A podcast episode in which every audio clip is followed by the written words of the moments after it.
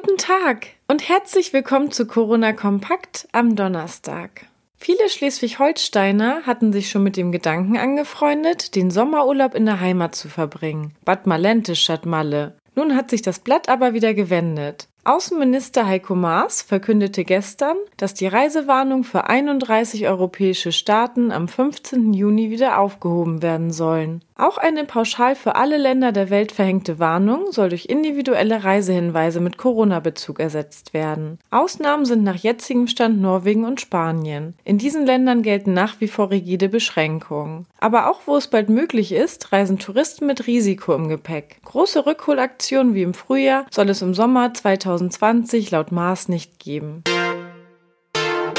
Dänemark erlaubt ab dem 15. Juni die Einreise für deutsche Touristen, wenn sie vorab sechs Übernachtungen gebucht haben. Heute stellen wir uns die Corona-Frage, ob man Dänemark auch als Transitland nutzen kann, um weiter nach Schweden, Norwegen oder Finnland zu reisen. Die Antwort lautet ja. Für den Transit gelten bereits seit dem 25. Mai gelockerte Einreisebestimmungen, wenn zwei Voraussetzungen erfüllt sind. Erstens muss der Reisende einen festen Wohnsitz in einem der nordischen Länder oder in Deutschland haben. Zweitens muss ein anerkennungswürdiger Grund vorliegen. Dazu zählen berufliche Gründe, aber auch ein Ferienaufenthalt in einem anderen nordischen Land, das über Dänemark erreicht werden kann. Es sollten allerdings die Einreisebestimmungen des Ziellandes beachtet werden.